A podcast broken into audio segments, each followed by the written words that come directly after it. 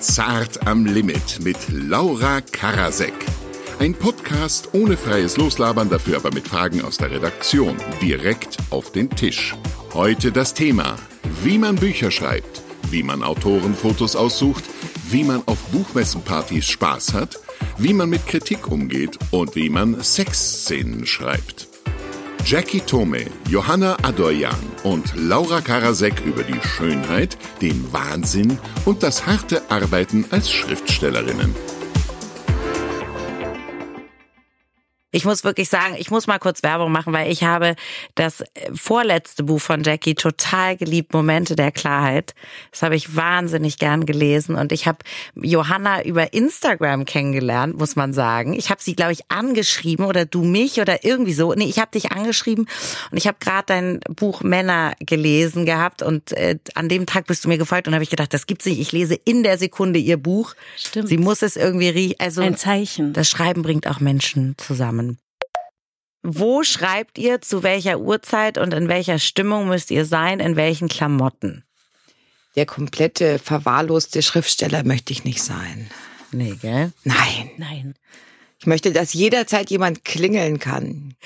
Also ich habe einen, einen ähm, Schreibetipp gelesen von Patricia Highsmith, Ja. die dazu geraten hat, wenn man zum Beispiel nach der Arbeit nach Hause kommt und dann schreiben möchte, dass man sich dann, dass man duscht und sich dann umzieht. Also dass man sich etwas anderes nochmal anzieht, damit man das Gefühl hat von einem neuen Tag, der anfängt. Ach, wie schön. Ähm, ich habe noch gehört von äh, Caroline Emke, die meinte, dass sie nur schreiben kann, wenn sie entweder barfuß oder in Strümpfen ist. Aber jedenfalls, sie kann nicht mit Schuhen schreiben. Und dann fiel mir auf, dass mir das auch irgendwie so geht. Was ist typisch Schriftstellerin und trifft auch auf euch persönlich zu? Ähm, Hier sind so Beispiele. Zurückgezogen, verschroben, versoffen, exzentrisch. Aha. das schon mal Alles. Alles das. Alles das trifft auf uns zu und auf andere Autoren auch. Ja. Habt ihr schon mal an so richtig seltsamen Orten geschrieben oder irgendwie? Ähm, ich habe mal ein Kurzgeschichtenband veröffentlicht und die erste Kurzgeschichte, die ich geschrieben habe, die ging, die floss aus mir raus und die habe ich auf einem Barhocker an so einer Art Barsituation in Brasilien geschrieben. Oh, und dann war ich toll. wieder zurück, hatte den Buchvertrag unterschrieben und nichts ging mehr. Und ich habe monatelang immer überlegt, ob ich da wieder hinfahren muss nach Bahia. Und dann hast um du an dir diesem fünf Barhocker gekauft. Nee, ich habe das dann irgendwann ging's, aber es ist sonst wäre es viel besser geworden natürlich. Ja, ist das schön. Also ich schreibe am liebsten an Orten, die gar nicht so schön sind und sehe es als ich mag das Leid in der Arbeit schon sehr gerne. Also diese die die romantische Vorstellung vom Schriftsteller, der in Brasilien sitzt oder in der Toskana auf einen Hügel schaut, die also ich mache beides total gerne, aber ich schreibe dann eher nicht. Also ich schreibe Du musst, dir muss es, du musst in einer ungemütlichen Situation sein, um zu Ja, schreiben. Ich möchte es muss lieber- hässlich sein. Es, ganz so hässlich muss es nicht sein, aber es muss auch nicht schön sein, weil ich schaue dann sowieso, ich sehe ja sowieso nur dieses Word-Dokument, das ich offen habe und deshalb ist mein Anspruch an meine Umgebung sehr klein, wenn ich schreibe.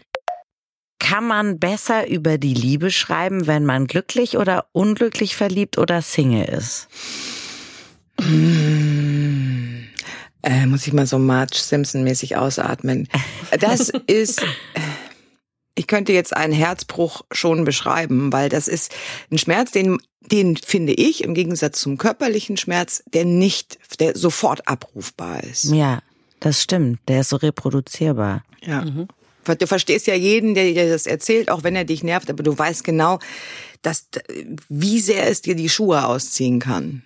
Aber ich finde auch über Kummer zu schreiben viel einfacher. Also Als über Glück. Als über Ja. Glück. ja. Ja. Glückliche Lieben zu schreiben, ohne dass das andere nervt, ist wahnsinnig schwierig.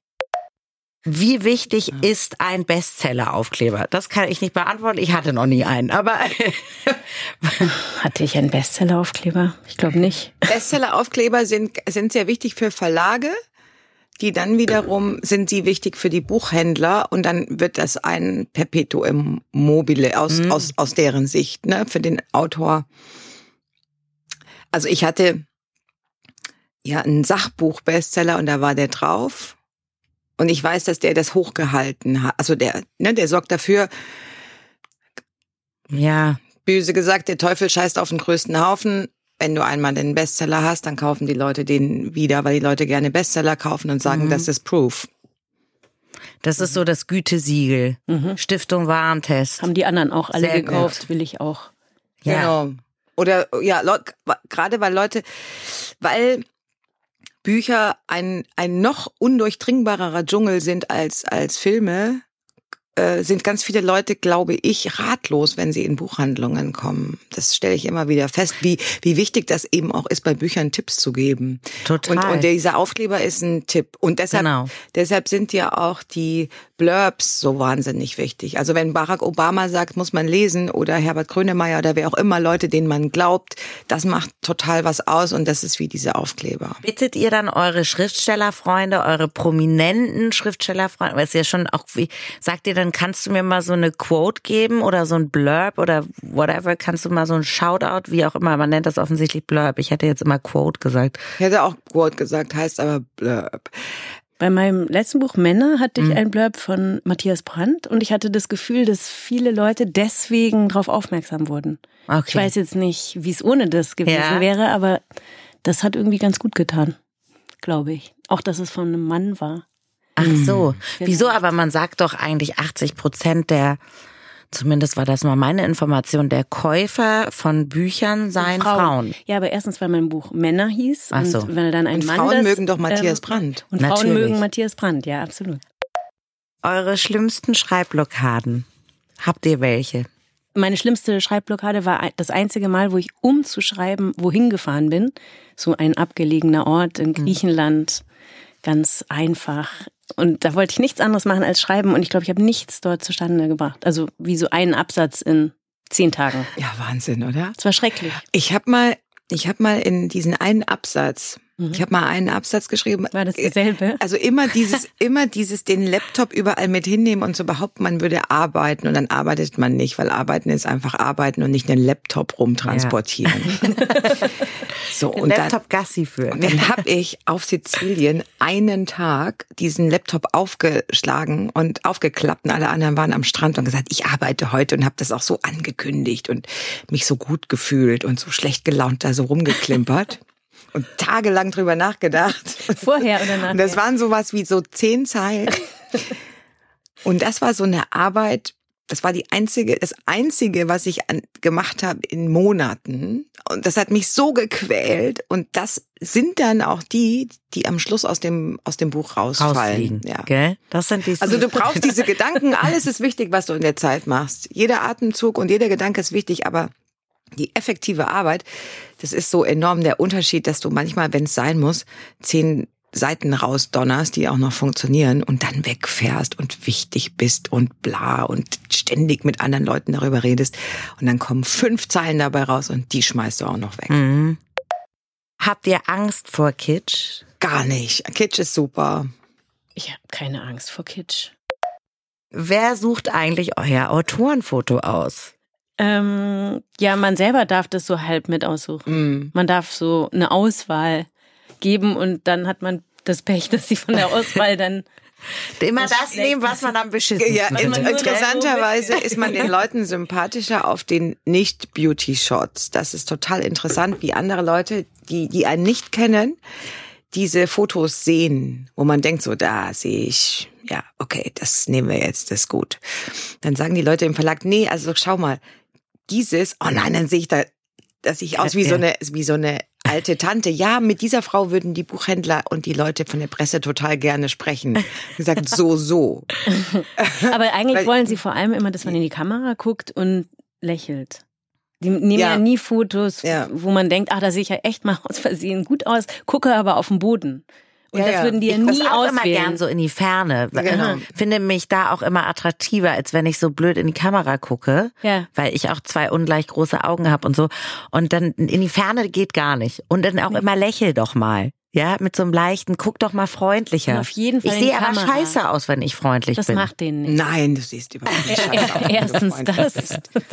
Wirklich nicht. Aber die, es Das- ist wirklich so, die, ich finde das nur bezeichnend. Also ist das, ähm, geht es um Identifizierung oder sozusagen Nahbarkeit oder, Also oder sind wir bei dem klassischen Thema, Konkurrenz. Mir hat mal ein Schriftsteller, dessen Namen ich jetzt nicht nenne, gesagt, ähm, dass äh, er nur Bücher liest von Autoren, die er gut aussehend findet und Oh. Autorinnen, die er gut aussehen findet. Und wenn man darüber nachdenkt, finde ich, dass da total was dran ist, weil es gibt Leute, wenn ich das Autorenfoto oder Autorinnenfoto sehe, dann denke ich, egal wie gut das Buch ist, ich will kein Buch von dieser Person lesen. Es muss einem ja sympathisch sein. Es muss ja auch nur sein, was man selbst gut aussehen oder sagen Ja. wir sympathisch aussehen findet. Also es hat mir total eingeleuchtet. Ja. Vielleicht hast du ein bisschen recht, aber das widerlegt natürlich Jackies These im Sinne von, also dieses, ja, dass, dass der Autor soll jetzt nicht hotter und hübscher sein als ich, weil sonst kann ich mich mit dem nicht. Aber man hat ja auch Nee, Bücher ist von nicht Paul Auster das ist, gelesen. glaub ich, eine Genau. Verlags-PR-Idee. Ja, ja. Der Autor soll so eine nahbare, nette Person sein, aber ein Autor ist per se keine nahbare äh, Frau von nebenan, weil Leute, also dieses Ding, dass man so unglaublich nahbar ist, ist Quatsch, finde ich. Und so funktionieren, sollen die Autorenfotos funktionieren und meist gibt's dann so einen Mittelweg.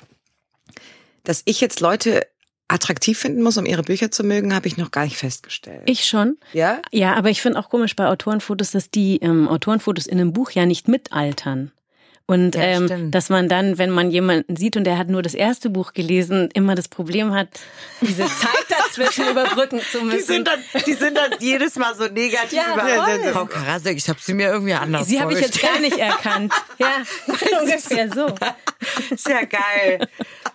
Und zum Beispiel Sadie Smith, aber die ist natürlich Sadie Smith, die kann sich Ja. das rausnehmen, aber die hat, ich weiß nicht, ob sie es durchgehalten hat, aber die hatte irgendwann ähm, ein Autorenfotostopp verhängt und wollte sich nicht mehr fotografieren lassen, weil sie fand, die Leute wissen jetzt ungefähr, wie sie aussieht und es soll ja das Buch reicht's. sprechen. Genau, aber das kann man natürlich nur mit einem gewissen Bekanntheitsgrad und mit, mit einem gewissen Verkaufserfolg. Standing. Ja, ganz genau. Salinger. Weil, also ich würde gerne Wobei nie ein Foto machen. Ja, nie ein Foto generell. Toll. Ich Thomas würde Pynchon. gern, ich würde Ja. gern mein Foto auf dem Cover haben. Ich weiß gar nicht, was euer Problem Ich bin immer so, wollen wir das nicht da vorne drauf tun? Was ist denn jetzt los mit euch? Okay, gut. Ich hatte mal ein Foto von mir auf dem Cover. Hattest von einer du? holländischen Ausgabe. Da hatte ich irgendwie aus Versehen kein Mitspracherecht. Ja, absurd. Aber immerhin, ich Das hab's, ist ich hab's hinter sehr geil. mir. Ich dachte, die Das haben ist ein dann so ein Toastbrot holländisches genommen. Buch. Ja, die würden mich nicht mehr erkennen, weil das war das erste. Das ist toll. Wirklich? Mhm. Ja, wirklich. Zeige ich dir mal. Das möchte ich gerne sehen. Und Bei wie heißt es Zeiten. auf Holländisch? Ich habe keine Ahnung. Was könnt ihr gar nicht in Bezug auf Schreiben? Sexszenen, Hochzeitsreden, Science Fiction und so weiter. Also gibt's irgendwas, was ihr gar nicht könnt? Sexszenen habe ich schon. Fand ich gut. Ich Also, ja? Science Fiction könnte ich wahrscheinlich nicht. Weil das Technische, aber das muss man ja auch nicht. Das müsste man ja wollen wollen. Ich Ja. würde das, glaube ich, nicht. Ähm, also ich habe manchmal Science-Fiction-Ideen und ich traue mir das auch zu. Also die werden bei mir, bei mir nicht besonders technisch sein. Es werden nicht Gerä neue Geräte erfunden, aber Dinge, so Medikamente oder sowas. Das, das traue ich mir zu. Hochzeitsreden kann mich jeder anrufen, der eine braucht. Äh, ich, äh, Sexszenen ist wirklich schwierig. Also ich, ich kann das, ich kann das andeuten, aber ich, was ich mich noch nicht wirklich getraut habe und was ich, was vielleicht sogar ansteht, weil ich ja auch thematisch das Paar so toll finde, ist, dass man tatsächlich mal von mir über fünf Seiten liest, was da explizit und im Detail passiert. Das habe ich noch nicht gemacht. Also mich hat das immer schon interessiert. Deswegen finde ich es gut, wenn Sex im Buch vorkommt. Finde ich auch. Und ich hab, macht das ja dann auch so, dass der behauptet wird, ne? In, in großem Maße behauptet wird, in seiner Anwesenheit und Abwesenheit und warum Leute sich trennen und warum sie keine Lust mehr haben oder dies oder das äh, oder sich schön oder hässlich finden, ist ja auch so ein Ding, wie man Ja. selbst dazu steht, gerade als sich als sexuelles Wesen wahrnimmt, aber dieses explizite, was die Leute genau in diesem Moment miteinander machen, also praktisch Mhm, die Genau. so, jetzt macht er das bei ihr. Hm. Das ist das, was ich äh, Noch nicht. geschafft habe auszusparen und immer dachte, irgendjemand wird es von mir verlangen. Und es hat keiner was dazu gesagt. Und ich habe dann auch meinem Lektor gesagt, sag mal, fehlt das? Und der so, nö. Dann dachte ich, das ist doch auch was, was verkauft. Das ist Ja, doch was, was, ja. was die Leute total anmacht. Das ist, das ist äh, Porno auf einem Feuilleton-Niveau. Ist doch super, Ja. machen, machen doch alle. nee, ich finde nicht, dass es gut verkauft. In meinem dritten Buch hatte ich viele Sexszenen, das hat sich nicht gut verkauft. Ach so. Ja. Neben welchen Büchern möchtet ihr auf keinen Fall im Laden platziert werden? Ich dachte aufwachen. Gott, mein Männerbuch ist in einem großen, in einer großen Berliner Buchhandlung ähm, bei den Beziehungsratgebern in Psychologie Nein. gelandet. Und da gehört es überhaupt nicht hin, weil Nee, niemand wird dort einen Rat finden. Das ist absurd. Nee. Ich habe auch versucht, mit denen zu diskutieren, aber es hat irgendwie nichts gebracht. Da, das ist, ist mir irgendwie unangenehm. An welche Buchmessenparty könnt ihr euch am wenigsten erinnern? Oder am liebsten? Ich finde Buchmessenpartys unfassbar langweilig. Also- ich nicht. nee? Was? Du? Also ich finde die auch super und wisst ihr was? Also man erinnert sich daran, dass man, wenn man das ein paar Jahre am Stück macht, dass das wie so ein täglich grüßtes Murmeltier-Effekt wird, dass man immer an derselben Bar steht, wenn man und immer mit denselben Leuten Ja, redet. nur wie das beim Klassentreffen schon. werden alle immer älter. Und irgendwann habe ich dann gedacht, na, na, äh, das, das was, ich kenne ja wohl das beste Partyrezept. Das ist nämlich nicht mehr reden, das macht man ja tagsüber, man kann ja auch tanzen. Ja. Und dann wird's nämlich super. Das ist zwar dann oft so Betriebsfest, DJ, äh, also Hits, die man da zu tanzen hat. Und einmal bin ich Kerzen gerade auf den Rücken gefallen. Ich weiß nicht, was da mein Problem war. Dann haben mich mehrere Leute aufgehoben. Dann dachte ich, das war genau das Schlimme. Das war Betriebsnudelverhalten. Ja. Ich muss jetzt gehen. Und im Jahr darauf habe ich nicht mehr getanzt. Was auch sehr schade Nein, wie war. schade. Ja, schade, ne? Weil das sah super aus, wie ich getanzt habe. Bis dahin. Bist du beim Tanzen hingefallen? ja, Oder ich habe irgendwas falsch gemacht. Auf jeden Fall lag ich so einen falschen Move? Oder zum Beispiel einmal war ich bei der Buchmesse und ich wusste es nicht, dann war ich an dem meinem Verlagding und dann hatten die so einen Pappaufsteller von mir. Also etwas größer als ich. Johanna, was Nein, mache ich falsch? Ja, Die kriegt Pappaussteller, aber ich fand das nicht Foto. schön. Also ich gehe dann rückwärts eigentlich weg, weil das ist mir super unangenehm. War das ein Starschnitt? War es dein ganzer Körper? Das war ich in ganz, ja. Was lasst ihr eher an euch ran? Eine Kritik auf Twitter oder die des literarischen Quartetts? Äh, also so Kritiken zu Büchern. Ich lese die schon und wenn sie nicht so toll sind, dann versuche ich sie so zu lesen, wie ich den Weißen Hai geguckt habe. So eigentlich, dass man wie schon so die Hände vor die Augen hält, dass man es während man es liest schon wieder vergisst, weil natürlich merke ich mir, wie alle, die negativen Sachen viel mehr als die positiven. Und ich, also das trifft mich dann auch, weil dann soll man ja nichts dagegen sagen oder so. Das muss man ja dann so stehen lassen.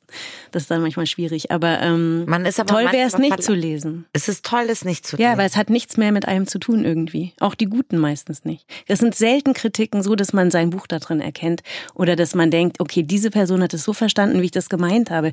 Vielleicht äh, verstehen das einige Leute, aber die schreiben dann vielleicht nicht die Kritiken. Und wenn das mal passiert, ist es wunderschön, aber wahnsinnig selten. Aber dafür finde ich Social Media schon schön. Also ich, ich mag mir, so blöd das klingt, aber ich freue mich immer unfassbar, wenn mir Frauen schreiben, ich habe mich total in deinem Buch wiedergefunden. Danke, du hast mich echt, das, ich habe mich so erkannt und so und ich habe mich so verstanden gefühlt. Und das bedeutet mir dann was. Und das ist mir auch wurscht, dass es kein Kritiker ist, sondern dann denke ich so geil, diesem Menschen habe ich irgendwie eine geile Zeit bereitet. Und das also das, natürlich soll man sich darauf nichts einbilden. Dennis Scheck hat es mal zu mir gesagt. Er meinte immer, Sie können, also wenn Sie sich auf die Positiven was einbilden, was glauben Sie, wie sehr Sie sich dann die Negativen zu Herzen nehmen und Bei so. Dennis ja. Scheck muss ich immer nur denken, in die, ab in die Tonne. Natürlich darfst du dir auf die Positiven was einbilden. Was heißt einbilden? Du darfst dich freuen, wenn du zum Beispiel dieses, das genau dasselbe Gefühl kenne ich auch, dass du sagst, okay, es gibt jetzt die Kritiken, es gibt die Gefahr, falsch verstanden zu werden. Die ist wirklich, das ist wirklich wahnsinnig anstrengend, wenn man nicht verstanden wird.